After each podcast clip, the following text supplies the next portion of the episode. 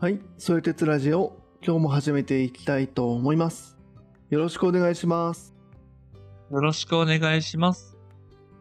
はい、前回は存在っていう概念とか言葉っていうのはかなり独特なものだよと、改めて見ると結構面白いんだよっていうところをこう教えてもらったというところでした。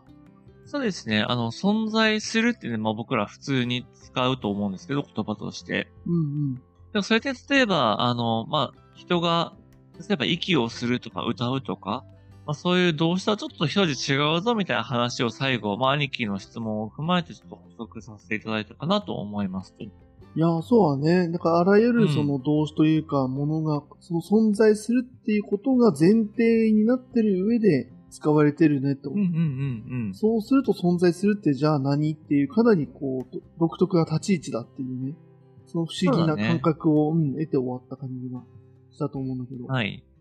そうです。まあ、もちろんこう日常的にはね、別にまあ、そんな風に考えなくてもいいというか、もうそれを前提として僕らは普段生活してるから、まあ、そんな考えなくていいかなとは思うんですけど、まあ、ある種哲学というか、こう、形事上学みたいなことを考えようとするときに、やっぱりこう、存在するっていう、まあ、言葉とか動詞っていうものが、まあ、かなりね、こう、根本的な表現というか、まあ、やっぱりこう、あり方かなと思うので、まあ、それこそ西洋哲学っていうところでは、まあ、プラトンとかね、アリストテレス以来、まあ、ずっとテーマとして語り続けられているし、うううもちろん東洋の方でも、まあ、逆にこう、ねよくあの、ナーガルジュナが食うっていうのを言いました、言いましたというか、こう体系化しましたみたいな話をすると思うんですけど、まあ、食うっていうのは逆にこう存在、まあ、それそのものとして存在するものはないみたいな。っていう意味では、こう存在についてやっぱ話してる。ああ、なるほど。じゃあ、やっぱかなり古来からそういうその独特のセンサーを持ってる人たちが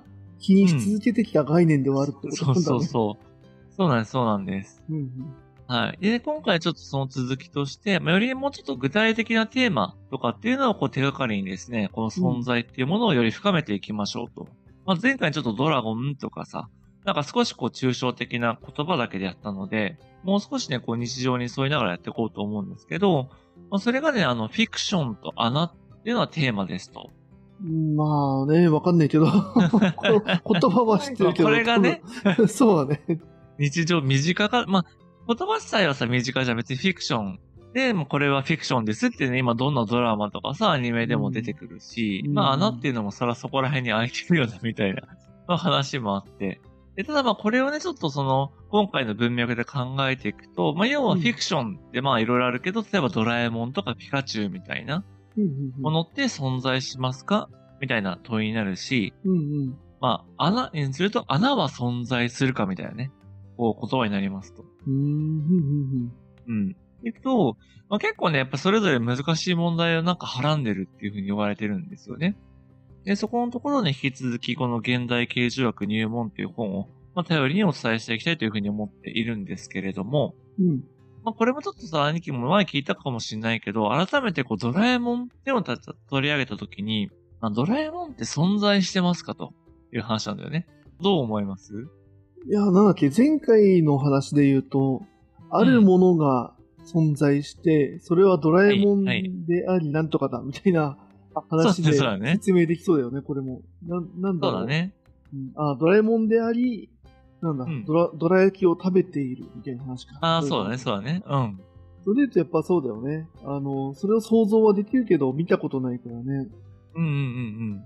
そう。なので、まあ、やっぱり普通に考えるとね、こう、ドラえもんってやっぱ存在するとは言えないかなと思っていて、まあ、なんか例えばさ、その僕らは日常的には、まあ、ドラえもんっていうのはね、22世紀からやってきた猫型ロボットであるとかさ、まあ、ドラえもんっていうのはのび太くんと仲がいいみたいな。まあ、そういうことを言ったときに、まあ、普通に考えたらこれは嘘になっちゃいます。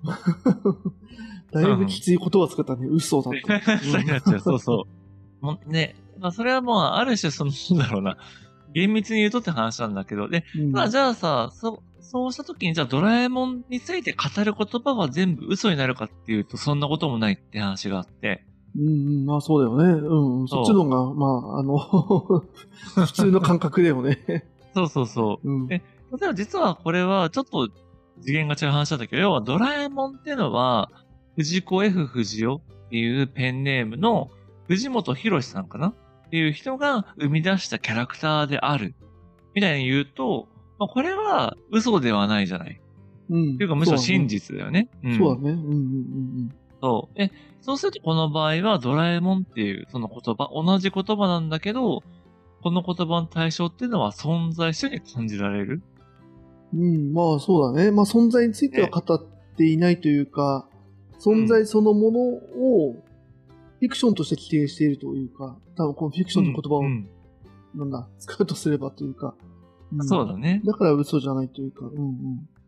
そうそうそう。だから、こういうふうにそのドラえもんっていう一つの、まあ、ある種対象うん、に対して、その言葉の使い方によって、あなんかこう、ある種嘘にもなれば本当にもなるみたいな、やっぱ結構その、なんだろう、に二重性というか、うんうんうん重なってる部分があるんだよね。ああ、まあでも難しいね。確かに生み出したっていうと、生んではいないから違うっちゃ違うし、みたいな。ああ、面白いね、なんか。そうそうそうそう。だから生み出すっていうことの方が本当は難しくて、いわゆる人がね、例えば、親がこう、産むっていう時の産むと、やっぱりこう、いわゆる作者がキャラクターを産むっていう時の産むっていうのは、やっぱりちょっと違う、ちょっとがだいぶ違うんだよね、本当うん。は。うんうんうん。そうはね、作り出したみたいな話にななると、あそうそうそうそあそれはどう存在としてね。いやー、うん面白い面白い、それは確かに。あの、う。ね。なんだろうな、エジソンが、例えばなんだ、うん電気を発明はいした、はいはい。電球を作ったみたいな、生み出したか。だと、電球ってものは存在するって言えるけど、そうだね。ううんん。なんかその辺の違いがなんか面白そうだね。そううそうそう。だから、こういうふうな考え方をね、経て、こう、ある種哲学者の中にも、まあ、いろんな考え方をする人がいるんだけれども、んうんそのフィクションっていうのは、いわゆるこう抽象的な存在者なんだっていうふうに見なすと、見なす人もいるらしいんだよね。うんおう存在者ではあると。そうそう、存在者っていうくくりの中に抽象的なものと具体的なものを要は分けましょうと。うんうんうん例えばコップとか人間っていうのはさ、やっぱりこう物理的、まあさっきの電球もそうだけど、まあ何がしかその、なんだろうな、まあ原子であれ素粒子であれそういった物理的なものを元にしてできているような存在者ですよねと。うん。うんうんうんドラえもんとか、まああるいはサンタクロースとかペガサスでもいいんだけど、うんまあ、そういうものも、まあある種その、物理的なものに基づいてはいないんだけれども、存在はしてるよねっていう、うんうんうんような風にカテゴライズしましょうね、みたいな。まあ、そんな風に考える人もいるんだよね。っていう人もいると。なるほどっていうね。人もいる。答えそうがあるわでけ逆じゃないんにだ、ううんうんん、そう、答えがあるわけじゃないし、逆に、いやもうそんなものはやっぱり存在者とは言えないんだと。うんうんうんまあ、ある種これは唯物論者みたいな、要は物しかないっていう風な人たちは、ういやもうやっぱりドラえもんっていうものもないし、サンタクロースのペガサスもないよみたいな。っんうんうんていうふうに主張する人もいる。うん。うん。うん。で、別にどどっちが、えなんだ、答えかっていうのは、まあないというか、どっちの方が確からしいかみたいな話は、議論はできるけれども、うんうんでもう完全にこっちだっていうふうにはまだなってないんだよね。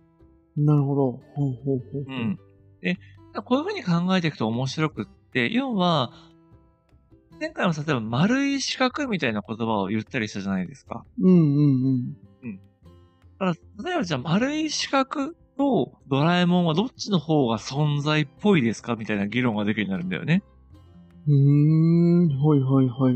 存在っぽ人によっい。ては、そう、存在っぽい。要は人によっては丸い四角もドラえもんもどっちも物じゃないから存在しませんっていう人もいれば、うんうんうんドラえもんっていうのは抽象的な存在としてはあるけど、うんうん。丸い。い存在っていうのは、あ丸い四角っていうのはもう完全に矛盾してるから存在しないっていう人もいれば、ほうほうほう。なるほど。グラデーションみたいになってくるんだね。そ存うそ在うそうそうそう。存在の点数みたいなのつけられちゃうの。100点満点みたいな。そうね、100点満90%点。存在してるみたいな。そうそうそう、存在してるらしいみたいなね。うんうんうん。人によってはその丸い四角も何かしらその言葉として意味がありそうな感じがするとすれば存在できるみたいな。うんうんうんうんっていう人もいるしっていう、うん。はいはい。そういう本当にいろんなグラデーションがやっぱ出てくるんだよね、ここうんに。うんうん例えばさ、面白いのはこう、幽霊みたいなものうをん例えば考えたときに、うんうん。これもかなりね、微妙になるんだよ。要は、例えばこう、貞子でさ、映画でいるじゃない。まあ映画とかいろいろフィクションの存在しているじゃない。あの、リングのね、出てくる人そだう、ったリングのね、そうはそうそう、幽霊としての貞子がいて、あれは、まあ多分ドラえもんとかの同じようにキャラクターとして存在してるんだよね。い。うん、うん、でもじゃあ幽霊は存在してますかっていうと、うん、うん。うん。だからもよりその存在性が薄くなるみたいな感覚が僕はあるんだけど、あー、はあはあ、なるほど。うん。ほうほう。なんか兄貴とかどうかな。なるほど。さっきのパーセンテージで言うとね。パーセンテージの話で言うあと、ー貞子の方がうんうん存在したように感じて、幽霊の方が存在しないように感じる。なるほど。まあ、そうだね。あの、うん具体性っていう意味で、あの、うん。なんだろうカテゴリーのレイヤーが違うっていう意味で、うんう薄んい、うんうんちょっと漠然とするっていう意味なら理解できるかな。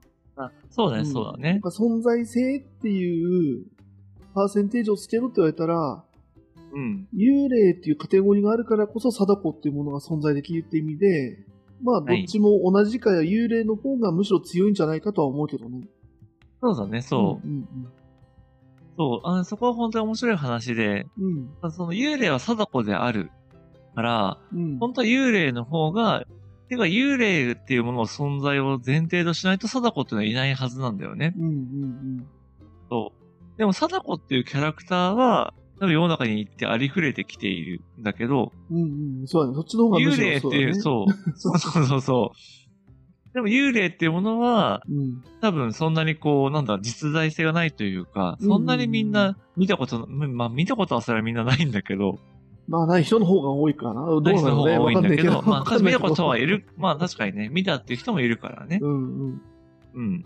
ただやっぱりその、そういう幽霊を見たぞっていう人が発言する幽霊は存在するって言葉と、うん。映画作品とかを見たり、そのいろんなね、グッズとかを買い漁ってる人の、貞子は幽霊であって存在するんだっていう人の発言の存在するうんうんうんっていうのは、やっぱりこう同じように幽霊の存在を主張したように見えて、実はちょっと違うよね、みたいな。うん。ああ、まあ、そうだね。うんうん。違うね。うんそう。っていうようなことが、やっぱりこのグラデーションとか、その存在するっていう言葉をこう小分けにしていくと、うんいろいろ感じることができるようになるんだよね。うん。なるほど。確かにね、貞子はいるけど、幽霊はいないっていう人もいるかもしれないもんね。そうそうそうそうそう。何言ってんの幽霊なんているわけないじゃん。いや、でも貞子はいるでしょ、みたいなね。ううんうんん。っていう人もやっぱり存在しうるよね。うん。うんうんうん。まあ、みたいな感じで、こう、なんだろう、だから、まあ、一つの答えがあるというよりは、そういうふうにいろんな、こう、解像度が上がっていくよねっていうふうに聞いていただければとは思うんですけど、うん。はいはいはい。うん。まあ、それちょっともう少しこう、カチッと説明すると、この本でもですね、あの、フィクションの存在を考えるにだって、まあ、二つのスタンスがあるよねっていうふうなことが書いてあるんですよ。うんうん。実は今の話はその二つをあまり分けずに話してきたんだけど、ええうんあの、そう。あの、一つはいわゆるフィクションの中で考えるっていうこと。うん。うんうん。うん。で、もう一つはフィクションの外で考えるって話。まあ、内と外っていうのが出てくるんだけど、うんうん。さっきのドラえもんの例で言うとね、要は、そのドラえもんは22世紀からやってきたっていうのは、フフィクション。ンの中で考えてることなんですよね。うんうんうんうん。要は、その、いわゆるドラえもんの世界においては、ドラえもんは22世紀からやってきたっていうのは正しくって、うん。うんうん。仮に僕がじゃあ、いや、違う違う25世紀からだよとか、あの、25世紀からだよって言っちゃうと、うんいやそれは間違ってるよっていうふうに言われちゃうっていう話なんですよね。ああ、なるほどね。もう世界観の中で話してるってね。そう、え世界観の中うで、んフィクションの中で話してるからねう。ん、うん、だから、そのフィクションの世界においては、ドラえもんは22世紀からやってきたっていうのは正しいんだけど、うん。うん、僕らが生きてるこの世界としてはおそらく正しくない。うん、うん、うん。うん。まあ、それがね、今後正しくなる可能性はなくはない けど、少なくとも今の時代において22世紀から何かがやってくるっていうことはもう考えにくいよね。なるほど、なるほど。その現実世界で考えた時には、ということそねうそうそうそう。はうん。感じです。いはいうん、で、じゃあもう一方のそのフィクションの外みたいな話でいくと、これが、そのドラえもんは、あの、藤子 F 不二雄が生み出したっていう言葉だよね。うん。ああ、なるほど。はい、はい、はい。いやこれがですね、ドラえもんの世界の中については語ってない。おそらく、さっきからちょっと調べたんだけど、うん。ドラえもんの世界においてドラえもんがどうやって生まれたかっていうと、うん。 2112年の9月3日に、松芝ロボット工場っていう、うん。その工場で生まれてるんだって、ドラえもんって。へえ、ああ、そうなんだ。誕生日もあるそんだ。うそうそう。へー誕生日もある。誕生日はね、うん結構有名、9月3日なんですけどうん。うんうん。だから、その、いや、そのフィクションの世界で言うと、いや、ドラえもんっていうのは藤子 F 不二雄が生み出したんじゃなくって、その工場で生まれたんだよっていう方が正しい。うん。なるほど、なるほど。うんうんうん。っていうような感じで、その、まさに兄貴が言ってくれた通り、レイヤーが違うとか次元が違うっていう話でいくと、うん。うんやっぱ。りその言葉の正しさっていうものも、やっぱり何を基準にするかによって結構変わっちゃうんだと思うんだよね。うん、なるほどね。そっかそっか。土俵とか土台合わせないと、ここがぐちゃぐちゃになって議論してる可能性があるってことなんだ。あ幽霊にそせうそうそうよそ、う ドラえもんにせよ。うん。ドラえもんにせよ、あの、貞子とかね、幽霊にせよ。うんうんうん。まあ、なので、この存在性という言葉がね、ちょっと特殊だよって話を、あの、冒頭でもしたと思うんですけど、うん。うん。まあ、やっぱりこの、その、歌うとかであれば、別に歌ってる人は多分どの世界においても基本的には歌っているはずなんだよね。歌う。ああ、動詞ね。歌うっていね、そう、動詞として歌うっていう、まあ、ことを表現したときに、例えばアイドルが、あの、なんだ、日本武道館うんうんで歌うっていうのも歌を歌うことだしうん。、うん。例えば、なんだろうな、キャラクター、なんか歌うキャラクターあるかな。歌うキャラクター うん。歌うキャラクター。 マクロスとかしか思いつかないんだけど。えじゃあな、あーちょっと待ってね。うん。いい感じのキャラクターいるかな。うん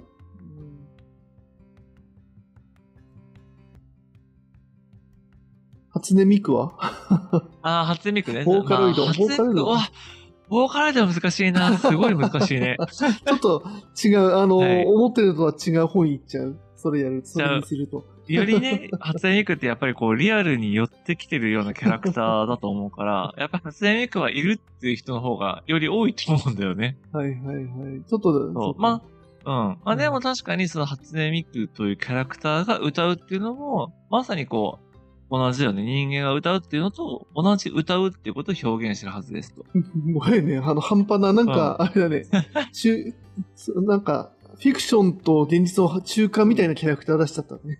そうね。まあでも面白いと 思う。だからじゃあ発電ミクは存在するっていうことを例えば言ったときに、やっぱそこは賛否両論あると思うんだよね。いろんな人によって解釈あが。あ、面白いね。でもそれも、うんあある意味、今の2つをレイヤーで話せる部分も出てくるときなんだね。それがそ完う全そうなそうそう。正解じゃないかもしれないけれども。そうだね。ううんん。はいまあ、もっと言うとより細かくなるっていう感じかな。発電ミクの場合。うんうんうん。だっ、て実際にライブもしてるし、リアルでも実際歌っているとも言えるし。そうだね。だしね、ううんん、うんうんその、なんだろうな、ドラえもんとかみたいに誰かが、特定を誰かが作ったやつだけってわけでもないもんね。いろんな人が、そうあそうその、生み出せ るそのツールではあるからね。そうツーでルすね。でもある確かかに。 うん。まあそういう風になると、やっぱりこうね、フィクションっていうものの、やっぱり存在性とか、やっぱりそれがどんどん現実に近づいてる部分もあるし、うんみたいなところのやっぱ考えっていうところがすごく、なんだろう、話しやすくなるというか、うん整理がしやすくなる。はいはい。うんところで、このフィクションと存在っていうことは、まあ、いろんな広がりがありますよっていうのをちょっと冒頭お話ししましたと。というのが、こう、一個目の話ですと。なるほどね。やっぱ答えはくれないんだね。こういう捉え方がありますよそうだっねていう、こういう土台の作り方がありますよって話になってくるんだ。そうだね。ううんん個人的には、やっぱこのここには答えがないもんだと思ってて、うん。だし、まあ、バシッと出して、出してないんでしょ あの、出し、なんだうろう。ん、出してる人がいるけど、それは必ずしも絶対的な正解ではないっていうことの繰り返しっていう感じかな。そうそ うそう、そういうこと、うん。なんか私にとってはこうであるとしかやっぱり言えないとか、うんうんうんこういうことを前提として共有できるなら、こういう正解になるよねっていうことは言えるんだけど、うんうんやっぱさっきの初音ミクみたいな話と一緒で、まあ初音ミクってあの、いわゆるボーカロイドって言われるその歌をね、い歌わせることができる、まあキャラクターみたいな話なんですけど、うん現実世界の話からするとね。で世界の話からするとね。うんまあそれはやっぱりこう、なんだろうな。セミクの歌をよく聞くとかライブに行くとうんかすごい好きな人からすればもう存在するとしか言えないだろうし、うんうんうんうん。やっぱ一回も聞いたことがない人からすると、いや、それはただの機械の音声であるっていうふうに多分なるだろうし、うんそれはもう正解っていうのは、まあ、ないというか、そういう文脈とかも含めて考えれば、こういうことをふうに言えるよねとしか言えない。うん。うんうん。その世界観の中で話してる人と、その内部と外部で話してる人がそうそうそうそう。交わることはちょっと難しい場合もあるってことだね。そうだね。ううんん。だからこそ今自分がどっちに立ってるのかとか、うんうんうん。どういういうふうなあ次元から話をしてるとか、あるいは物事を見てるのかっていうことが自覚できると、まあそこに多分、まあ議論というか、うんうんコうミュん。ニケーションできる余地がで生まれてくるんじゃないか。みたいなそんな感じだよね。はいはいはい。なるほどです。 はい。そのぐらいこの存在っていうのはややこしい存在だって話なんだね。そうなんです。そうなんです。はい。でね、ちょっとまあフィクションの話はこのぐらいにしておいて、ちょっと後半戦として穴について考えていきたいんですよ。ほうほう。穴って、よりちょっとね、フィクションとまた違う感じなんだけど、どうだろう、うん兄貴からしたら穴は存在すると思いますかああ、まあ。ねこういう話の中でわざわざ取り上げられてるから深読みしちゃうんだけど、でも、はいはい。ね、穴があるってやっぱ言うからね、存在すると思ってるよね。あの、ゴルフ、そうそうなんそだゴルフの、 あの、う。あ、そうに入ね。ってるあの穴、 ゴールというかね、ボールを入れるものとしての穴はあるよね。うん、あるよね。うん。うん。僕もそう思う。普通に考えたら穴はあると思うんですよ。うん。うん。でも、ちょっと結論を先取りしちゃうと、この筆者のね、この現代形状学入門っていう本の筆者である柏畑さんは、その、我々が住むこの具体的な世界に穴は存在しないっていうふうにおっしゃってるんだよね。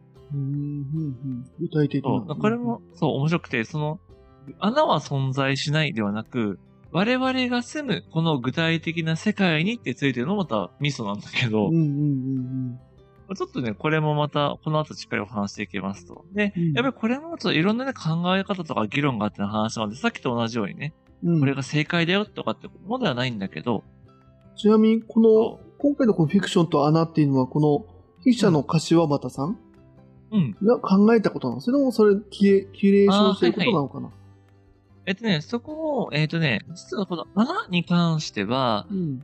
この梶大輔さんっていうまた別の研究者がいらっしゃって、ほうほうほうほう。その人の穴と境界っていう本を読んで考えたことですっていうふうに考えてんだ よね。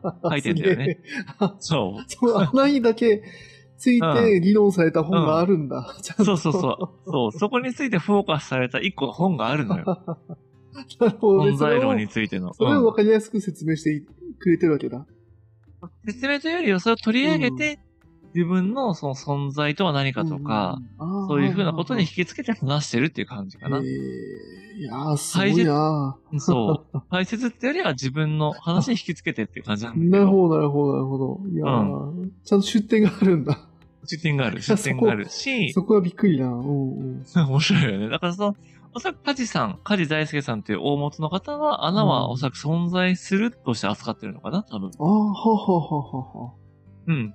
でもこの、えっ、と、西アバタさんという 人は、えっと、我々が住むこの具体的な世界に穴は存在しないという結論を導いてるんだよなる ね。ほどね。そう いう専門家みたいな人たちの中はでいすでに割れてるんだ、そうやって。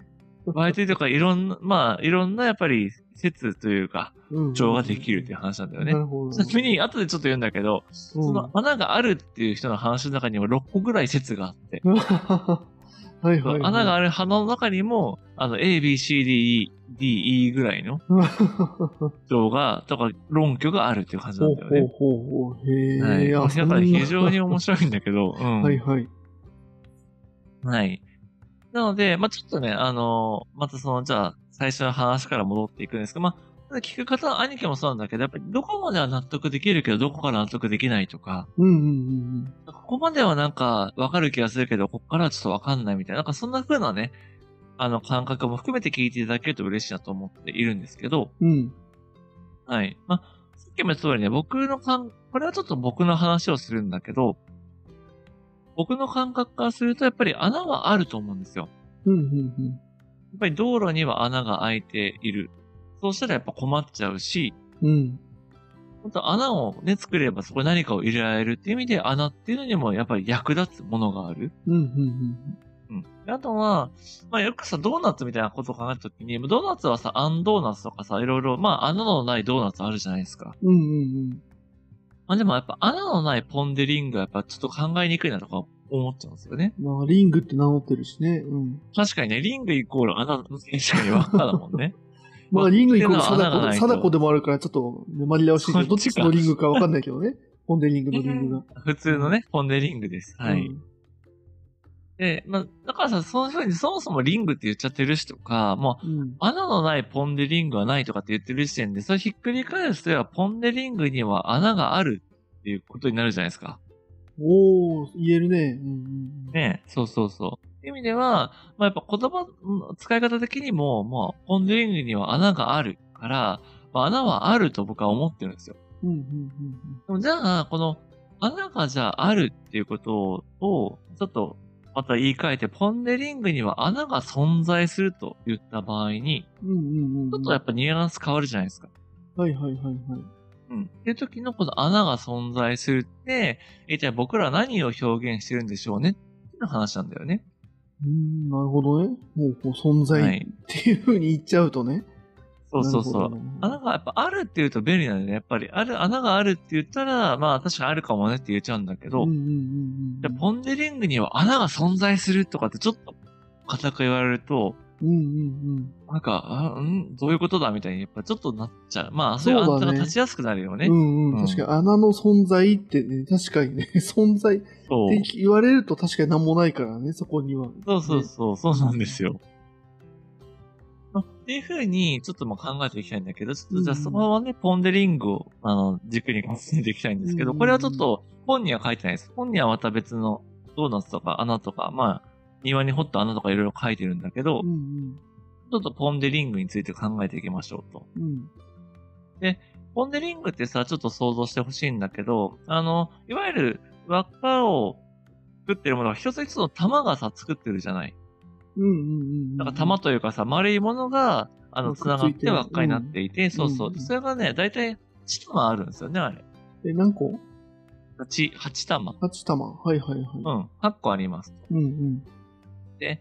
僕もよくさ、こう、食べるとき、だいたい1個ずつこう、ちぎって食べるんだけど、うん。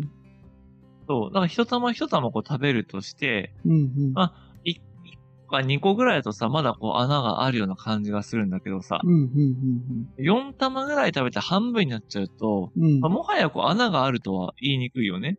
そうだね。うんうんう。うんん。で、ましてやさ、もう残り一玉になっちゃったらさ、うまん。あそれポンデリングではあるんだけど、うんうんでうん。ももう穴があるとは言えないよね。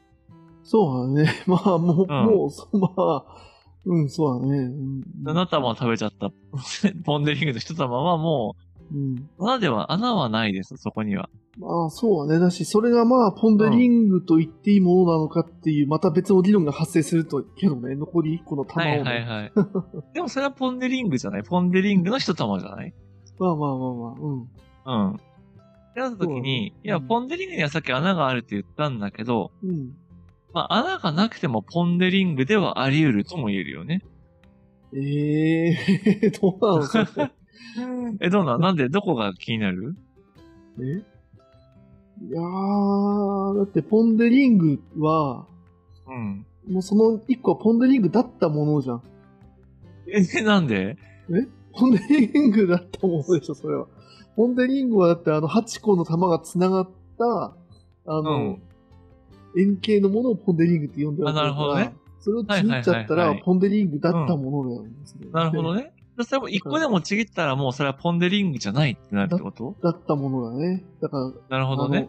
まあポンデリングを構成する一つ一つではあるけど、ポンデリングではない。はなるほどね。で兄貴はポンデリングだったものを食べてるわけね、常に。だから、一口目噛んだ瞬間からもう、そう、ポンデリングだったものを食べ続けて、。おー、なるほど ね っていう。なるほどね。うんおいいね。じゃあ、なるほどね。じゃあそういう輪っか状のものは、もう食べた瞬間からもうそれではなくなると。だから、うん、うん。なくな る。ポンデリングじゃななるほどねなくなるうんはいはい。じゃあドーナツ、穴が開いてるドーナツもそうなのね。穴が開いてるドーナツも食べた瞬間ドーナツだったものになる。ちょっとね、これどっちの方が納得できるか、ぜひ皆さんにも。うん。一口目は多分穴貫通してないからまだいいけど、うん、二口目食べて穴に貫通した瞬間ドーナツだったものになる。うんあ、なるほど。なるほどね。だから、欠けてる、その、穴が貫通しない、 あの、欠けてるものはまだドーナツなんだ、あれまは。ずはドーナツと言っていいんじゃないなるほどね。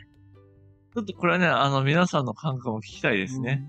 のああ、そうか。まあ、うん。そうだね。人間がゾンビになるとしてね、どこまでが人間で、どこ、うどこからね、あの、こう、うん50%以上緑になったらゾンビというのか、30%まだ人間なのかみたいなね。えそうそうそうそう。とかね、だから例えばさ、じゃあちょっと違う例で言うと、浮き輪とかもさ、まあ、あれ穴があるって、まあ空気が入って穴があると思うんだけど、はいはいはいはい。例えば空気が入ってないペショペショのさ、穴が開いてない状態、うん固まれた。あれ、は兄貴にとって浮き輪なのだってあれも広げれれば、ほら、ああのドーナツみたいにさ、空気入ってないだけで円形のもので穴開いてるでしょ、うん。だからあれは浮き輪でもあれは浮き輪なんだだから。浮き輪に、例えば、あの、なんだろうな、こう、でっかいサメとかが来て、それをガブって食べて、あの、うんちぎれて輪っかじゃなくなったら、それは浮き輪だったものだよね、それはね。なるほど ね。なるほどね。だからそれは浮き輪だったものと浮き輪になり得るものと浮き輪っていう3つが分かれてるね、 兄貴の中で。まあ、なりうる。まあ、浮き輪だよ。いや、なりうるじゃない。もう浮き輪だよ。だっ空気入てってなくても浮き輪だうよ。ん。な浮んかかないさ、けど。その、うん。浮かないけど浮き輪なんだう。ん。なるほど面白いね。いやーありがとうございます。そうそうそう。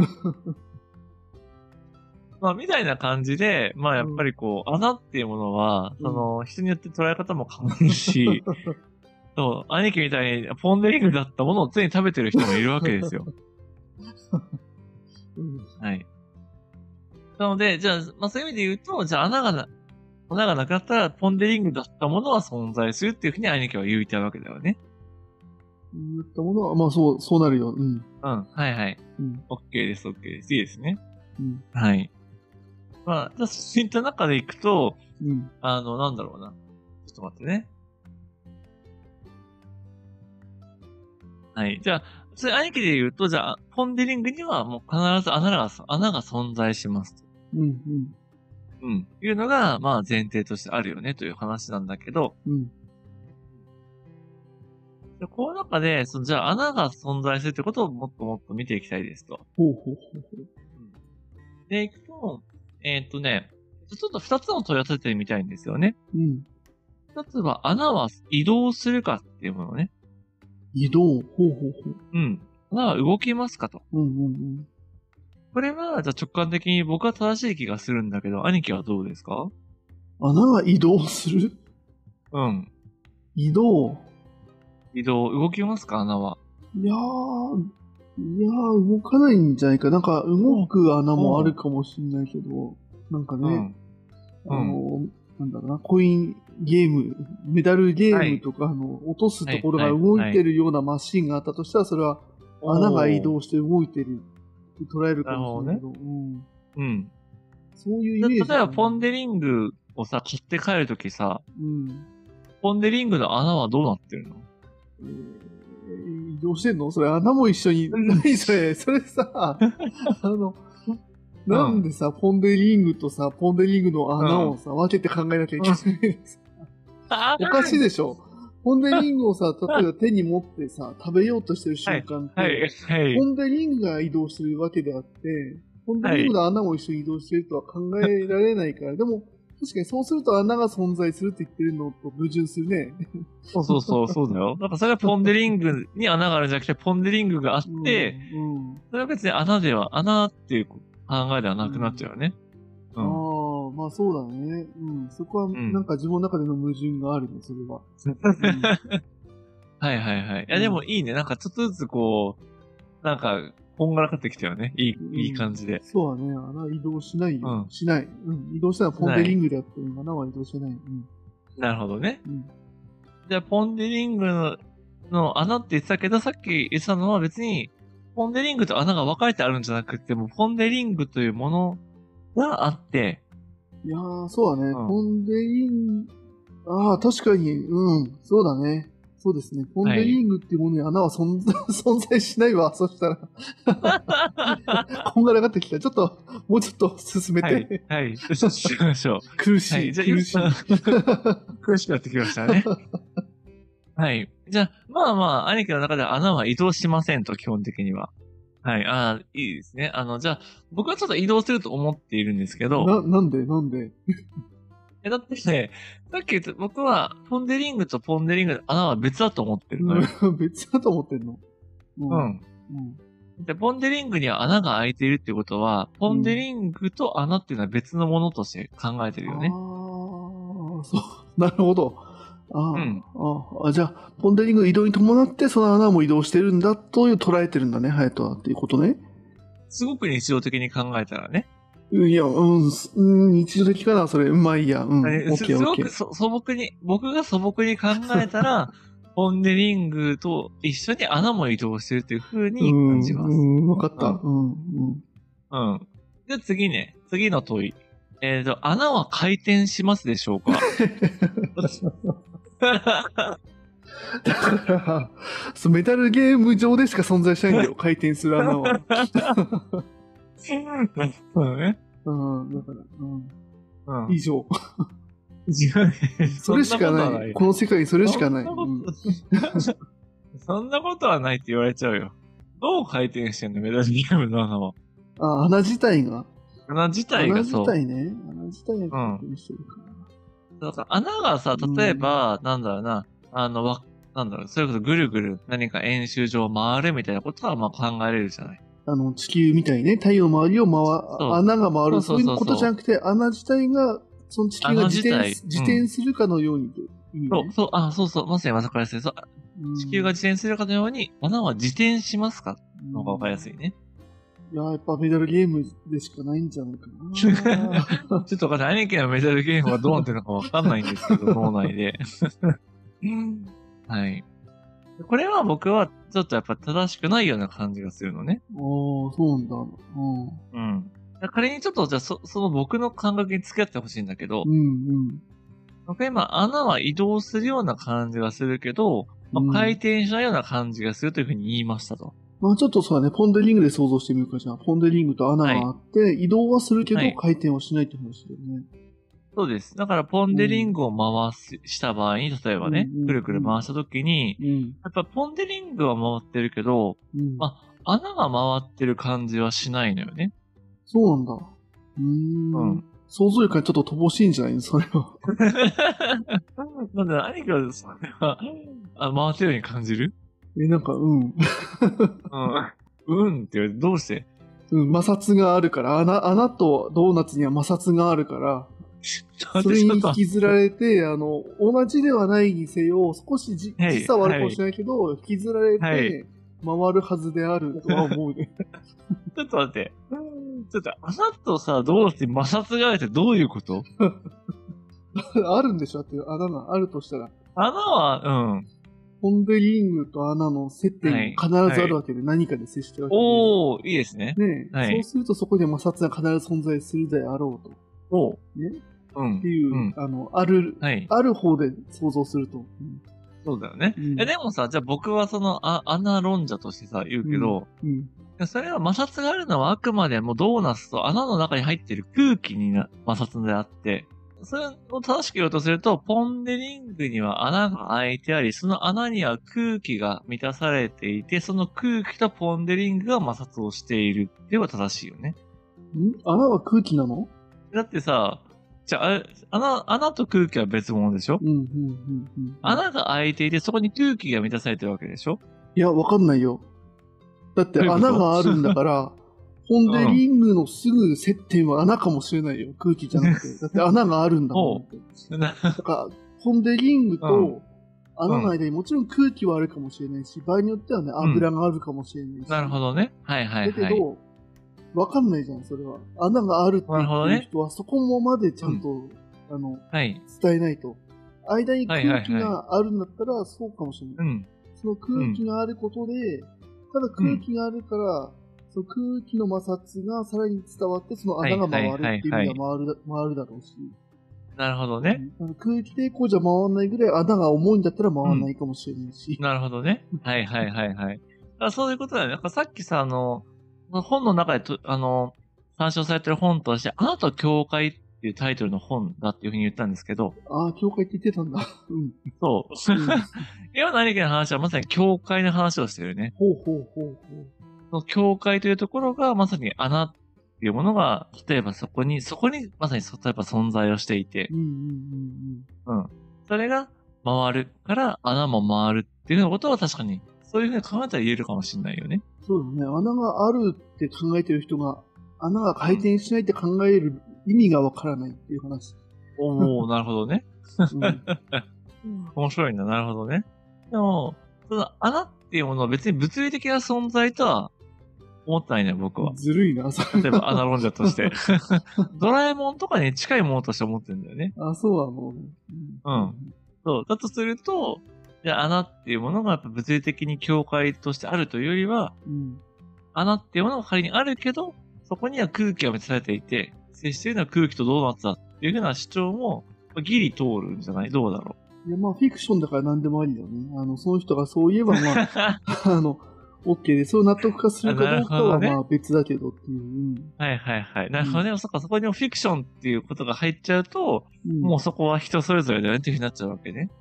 そうだね。だってね、穴を、うんだってほら、ハヤトはもう穴を作った藤子 F 不二雄であるわけだからね。ポンデリングの穴を作ったんだからね。 はだいはいはかい、はらい。その世界観がどうかっていうことをきちんと、あの、納得させないといけない、読者に。なるほどね。まあ確かにね。はいはいはい。いいですね。だからじゃあ、これまでの話をまとめると、ちょっと、あの、ま と聞いまてるるの方 が、もうす、えまとまる好まきとま勝手る。話してるけど、まとまるの、これ。 大丈夫。一旦まとめます。うん。えっと、まあ、兄貴のように、例えばもう、穴は存在する、穴はある、というふうに考えると、うん。穴は多分移動するだろうし、穴は回転するよね。仮にあるとするならばね。うん。うん。とするならば、移動はするし回転もする。で、だから移動はするけど回転はしないっていうのはおかしいっていうふうなことを言ってくれたよね。うん、そうだね。あの、ハヤトのその、うんあるっていう考え方からすると、そこはおかしいよね、と思う。うんはいはいはいはい。そうだよね。うん。で、例えばちょっとじゃあ僕が後から修正したその、ちょっとフィクションとしての穴みたいな話にすると、うん。穴っていうものがあるとしたら、フィクションとしてあるとしたら、おそらく移動はする。ポンデリングと一緒に移動はするけれどもう、ん。でも、その、ポンデリングを回しても、その穴は回っていないように感じる。というふうな主張をしましたと。はいはいはい。はい。まあそれも、まあ、あり得るだろうと。逆に、仮にここに、いや、穴なんてないんだよっていう人がいたとすると、そもそも穴なんてないんだから移動もしないし、回転もしないっていうふうに言うこともできる。そうだね。うんうんうん。よね。うん。まあ、みたいな感じで、この3つの、まあ、ある種、なんだろうな、スタンスっていうのが、ここに存在し始めましたと。で、なので、まあこの、なので、それぞれのふ、そんな風にこう、スタンスを明らかにできると、まあそれぞれの問題を解決するためのアプローチとか見えてきますと。 なるほどね。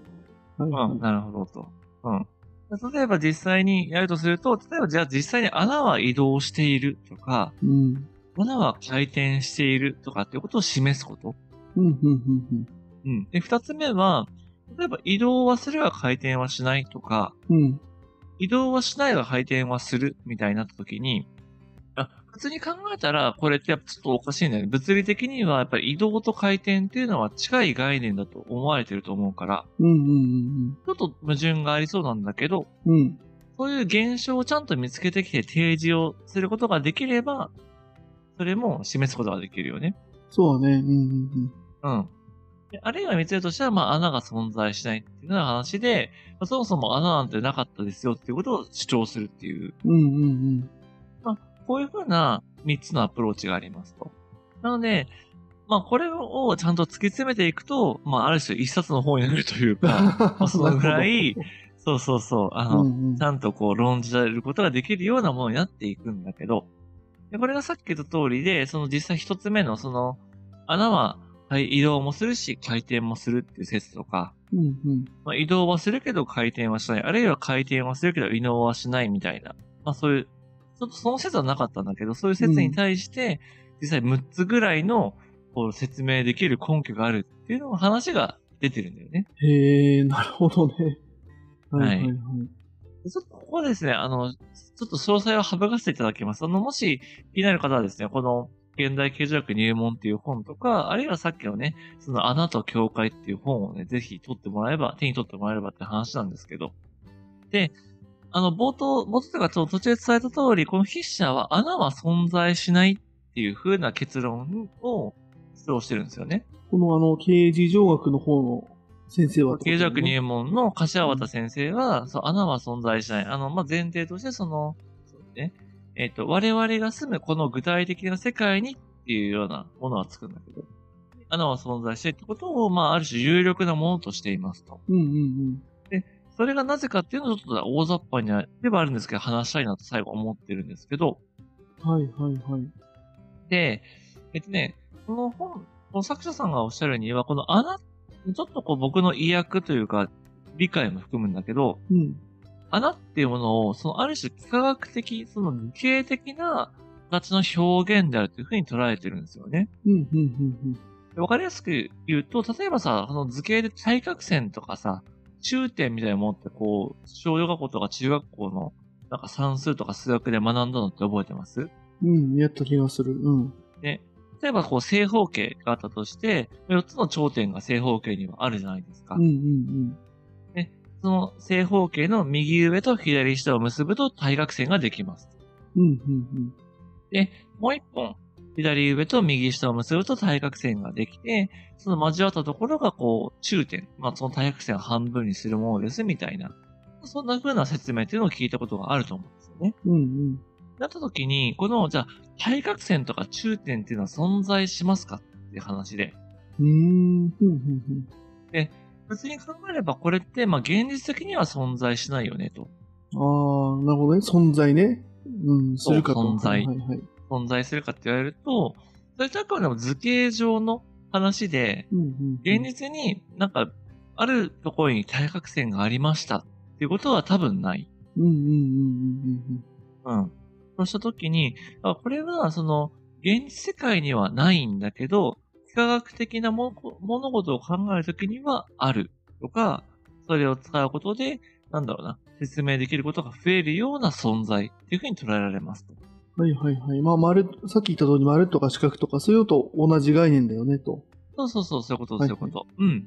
なので実はこ、穴っていうのはこれと同じように、ある種のね、物体の一部がえぐれているとか欠けているとか、うんうんうんあるいはそれが穴が、まあ穴って言っちゃうとあれだな。その、いわゆる、なんだろうな、さっき言った通り、何かが貫通しているとか、うん。うんうんうん。っていうことを表現するときに、穴っていう言葉を使うんだというのが、この筆者さんの捉え方なんだよね。うんうんうんだからこそ、あえて、その我々が住むこの具体的な世界には穴は存在しないって言ってるように、うん。うん具体的な世界って言ってるのは、それはもう対角線とか中点とか、うんうんうん。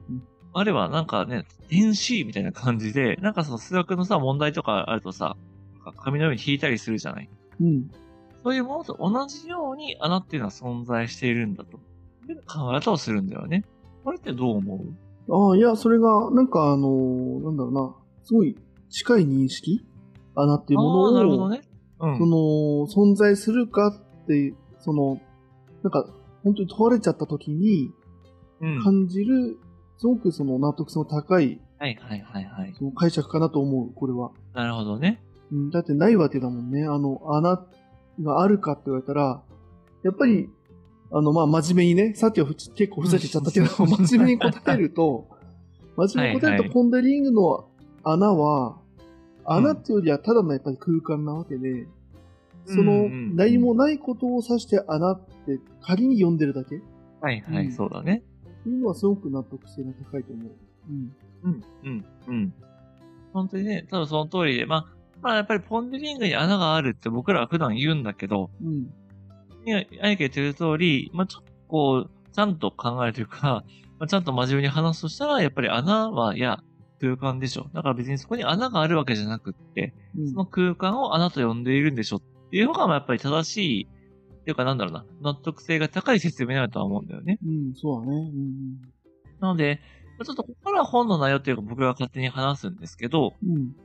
で、ポンデリングにもさ、例えばその穴っていうもの、ポンデリングに穴があるって言った時に、うん。例えばさ、そのもちろんこの8個のね、玉に囲まれた空間っていう以外にも、その玉の、例えばさ、表面とかにも、多分顕微鏡とかで見たら細かい穴ってのはいっぱい開いてるはずなんですよ。はいはい、あの、気泡の後みたいな小ね、麦粉、そう、気泡のね、そうそうそうそうそう、うんふわふわしてるからね。うん。で、でただやっぱ僕ら普段は別に、あの、生きてる中でさ、ポンデリングに穴があるっていう時に、その表面の気泡のことは言わないと思うのよ。うんうんうんうんそう。まあ、それって多分ポンデリング製造者ぐらいが、例えば言うぐらいの話で、うん。まあそうだね、失敗作をね、 だいぶこれ穴開いてるな、みたいなね。穴、そうそう、穴開いちゃったとか、うん。この穴の、この細かさが美味しさなんです、みたいな さ、っていうので多分言うぐらいで、うんう普んうん通は、で、それをあなたは認識してませんと。そうだね。うん。でも本本来のどっちも穴だし、うん。その空間が空いてるって意味では、どちらも等しく存在してるはずなんだけど、うんうんやっぱ日常的な感覚としては真ん中に空いてある大きな空間だけを穴と呼びますと。うん。なるほど、なるほど。うんうんそうみたいなね、感覚からしても、やっぱり、この穴っていうのは人間の認識とか、理解とやっぱ独立して存在してるわけじゃない。うん。うんうんうんうんそういう意味ではやっぱりコップとか、やっぱりマイクとかっていうのとは違う、その存在。っていうか、そういうものとやっぱり同じようには存在しないよねっていうふうにやっぱ言えるとは思うんだよね。うん。うんうんうんうん。なるほど。うなんでごめん、僕ちょっと途中でアナロンジャとかって言ったけど、あれはまあ、そのスタンスとしての 話で。さっきのね、そうおふさっざきのおふざけの話で ね。そうそうそうそう。なので、まあ、すごく今こういう本を読んだりとか考えていくと、やっぱり穴は、なんだろうな、ないというか、なんだろうな、まあ、ちょっとドラえもんとかとやっぱり近い存在なんだろうなっていうふうには思いますと。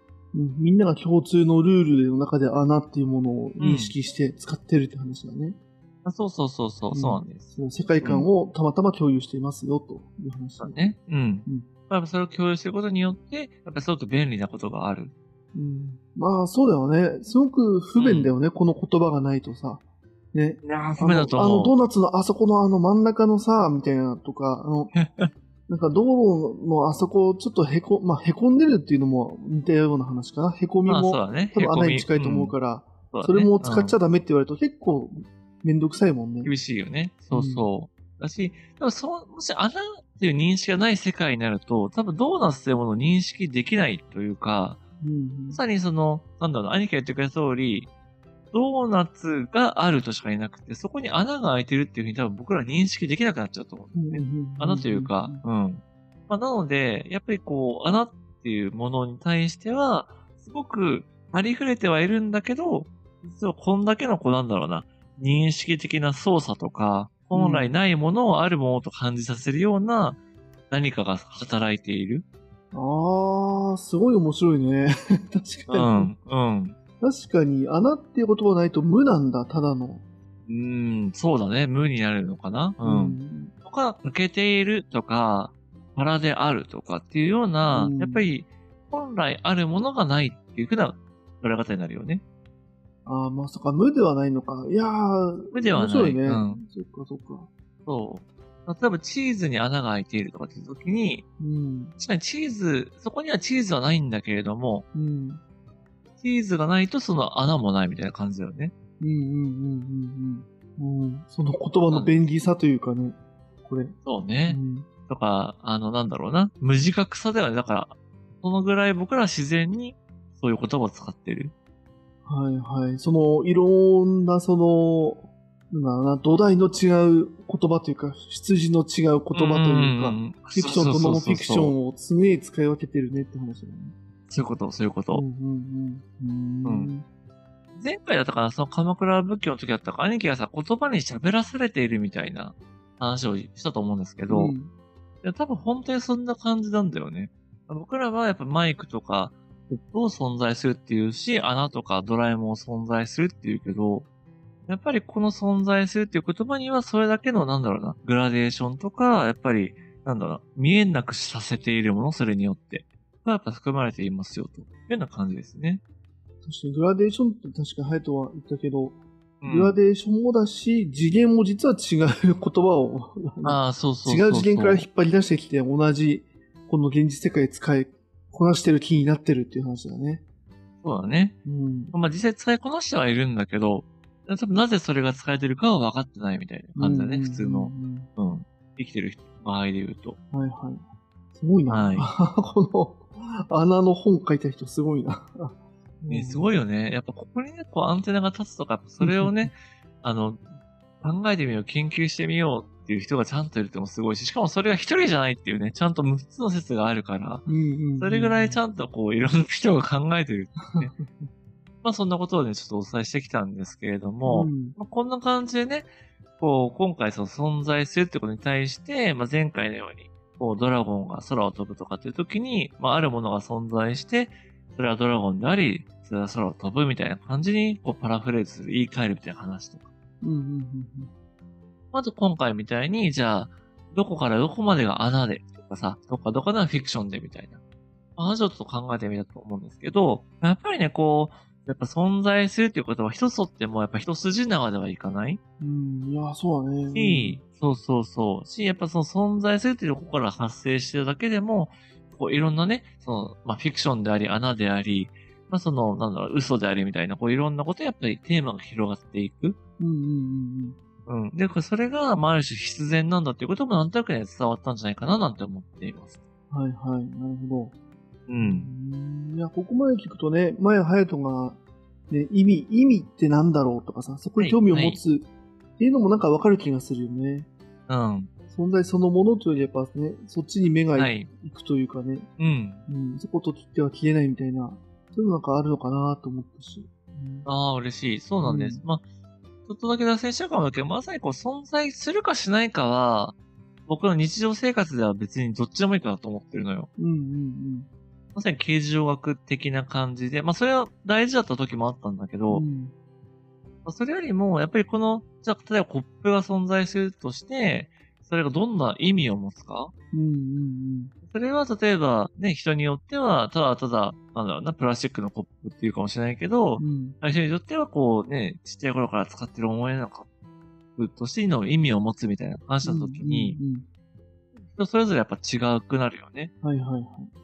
そう。やっぱそこに価値が生まれてきたりとか、それぞれの生きる世界が立ち上がってくるっていうふうに今思ってるから、うんうやっんうんうんぱり存在と意味の関係性とか、そういうものっていうのはすごく興味があるよね。うん。うんうんちなみに、僕が読んでるその山内徳龍先生っていう人は、存在と意味が加わって初めて実像になるみたいな、そそんなことをおっしゃってたりもするんだけど、うん。ああ、そうなんだ。おちゃんとそういう意味っていう概念もちゃんと、うんそういう先生が使ってるんだね、ちゃんとね。まあそう、へーその方は意味の形状学っていう本を書いてらっしゃるから、まさにこう意。味っていうものを一一冊書いてる人なんだよね。なるほど、なるほど、なるほど。そっか、それを前うん紹介してくれたんだっけか、むしろ。あ、そうそうそう、そうです、そうです。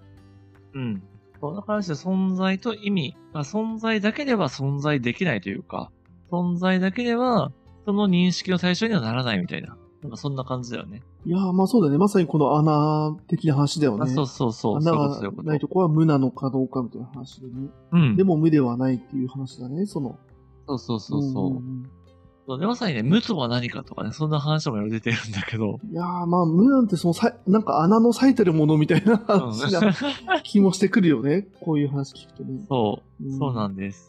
そう。でもじゃあ無って何無ってある。無があるってそもそもおかしいよね、みたいな。うんうん、まあ、なる、そりゃなるわ。ね、無が移動しますかって話。ね、無が回転そうしそまうすかそうと。そうそう。話だもんね。はいはい。そうなんです。そういう意味でやっぱり無に対する、こう、考え方とかね、深まりとかっていうのもいろいろあるんです。そこはうんね、一旦置いといて。うんうんうんうん、はいうんあちょっと一個だけ最後に。はい。なので、あの、無っていうね、話でしたけれども、まさにね、こう、存在と無っていうのはサルトルが書いた本ですね。書いてます。あの、実存主義を打ち立てたというかね、あうの、んいわゆる主張だね。うーん。まあ、サルトルそう会ねの時にも、うん。サルトル会の時にも紹介してると思うんですけど 本、当はい。あの、対峙存在とか即時存在とか、いうふうに言った時の本が存在と無っていうタイトルでああ、そうなんだ。す。うんええあ、面白いね。あ、だからそういうなんか、あの、名前のつく前のなんか、なんとかのも、その無みたいなもの、無じゃないけど、のみたいなものに意味があって初めて立ち上がるみたいな概念とちょっとこう親和性がある感じがするのか。そうそうそう、そういうことうんうんです。うんはい、なので、こういうふうに、ね、考えていくと、やっぱ存在ってものがあって、そこと、やっぱり、ね、意味とか無とか、まあうん存在と時間って言ったらハイデッカーだけど、っていうふうにいろんなものやっぱりくっついてくる。うん。うん、なるほうど。ん。っていうぐらいやっぱ広がりのある、まあ話ですと。いうのがちょっとね、今回お伝えしたかったことだったという感じですね。まあ結局答えない話だからふわふわして終わるけどね。 ただ、そういうね、そういうものではもいこうある程度さっきのようなね、こう移動、うんなんだろう、何個かにこうフィクションとノンフィクションとか、うんうんそう。いう考えと分けるだけでも、こう自分が何を考えてるのか、考えさせられてるのか、相手が何に怒ってるのかみたいなね、 目の前の人がね、そうだね。おいドラえもんいるだろうってめっちゃ怒ってるとして、この人はなんでこんなに怒ってるんだろうという時に、うん。向こうはフィクションの世界に存在していて、こっちはね、うんうんうんうん藤子、F 不条が作ったっていう、あそうそうそそういう、こう、ある意味俯瞰したというか、外部のう。うん。視点から見てるから、相手はこんなに怒ってるんだろうなと。そうだね。いうところもわかるよねという話だね。そこにちょっと寄り添えるというか。うんうん。そうです。し、まあ、でさっきからやっぱ正解がないとは言ってるけれど、やっぱり自分にとってどれが正解かっていうのは多分作ることができる。うん。うんうんうんうんうん。うん。なのでやっぱ自分がどういうふうなグラデーションの中で生きているのかとか、どういうふうなレイヤーで、その、な考えてる人なのか、さっきの兄貴みたいに、いやう、んなってあるって思ったけど、そうやって言われてみたらないかもね、とか、うんうんそういうふうにこう、いろいろ考えることができるじゃないですか。はいはい。だって今自分にとっての心地よさみたいなところがね。あ、そうそうそうそう。んん自己認識できるというかね。うん。例えばさ、穴職人みたいに入った時に、やっぱ穴はないって言われたら不安になるから、うん穴掘り職人にとってやっぱ穴はあるんだと思うんだよね。あ あ、なるほどね。はいはん。で、じゃあ俺は何で稼いでるんだみたいな感じにこうね、い。うん。多分なっちゃって不安になっちゃうじゃん。うんうんうんうん。なるほど。まあ、まずはね、例えばキャラクタービジネスをしてる人も、うん。そんなドラえもんはないとか言われたらさ、うん。ちょっと、じゃあ俺の仕事はなんだ、何もないものなのかとなっちゃうと、いやいや、ドラえもんはあっていいんですよ、みたいなう。んうんうんうん。いうふうにやっぱ話になるから、うんうん。はいはい。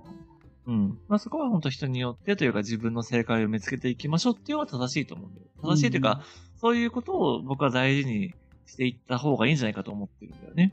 確かにね、こういうの混同してるだろうしね、いろんな情報っていうのはね。うんそうなあんとだよね意見とかだったりね。うんうん、うん、うん。なるほはい。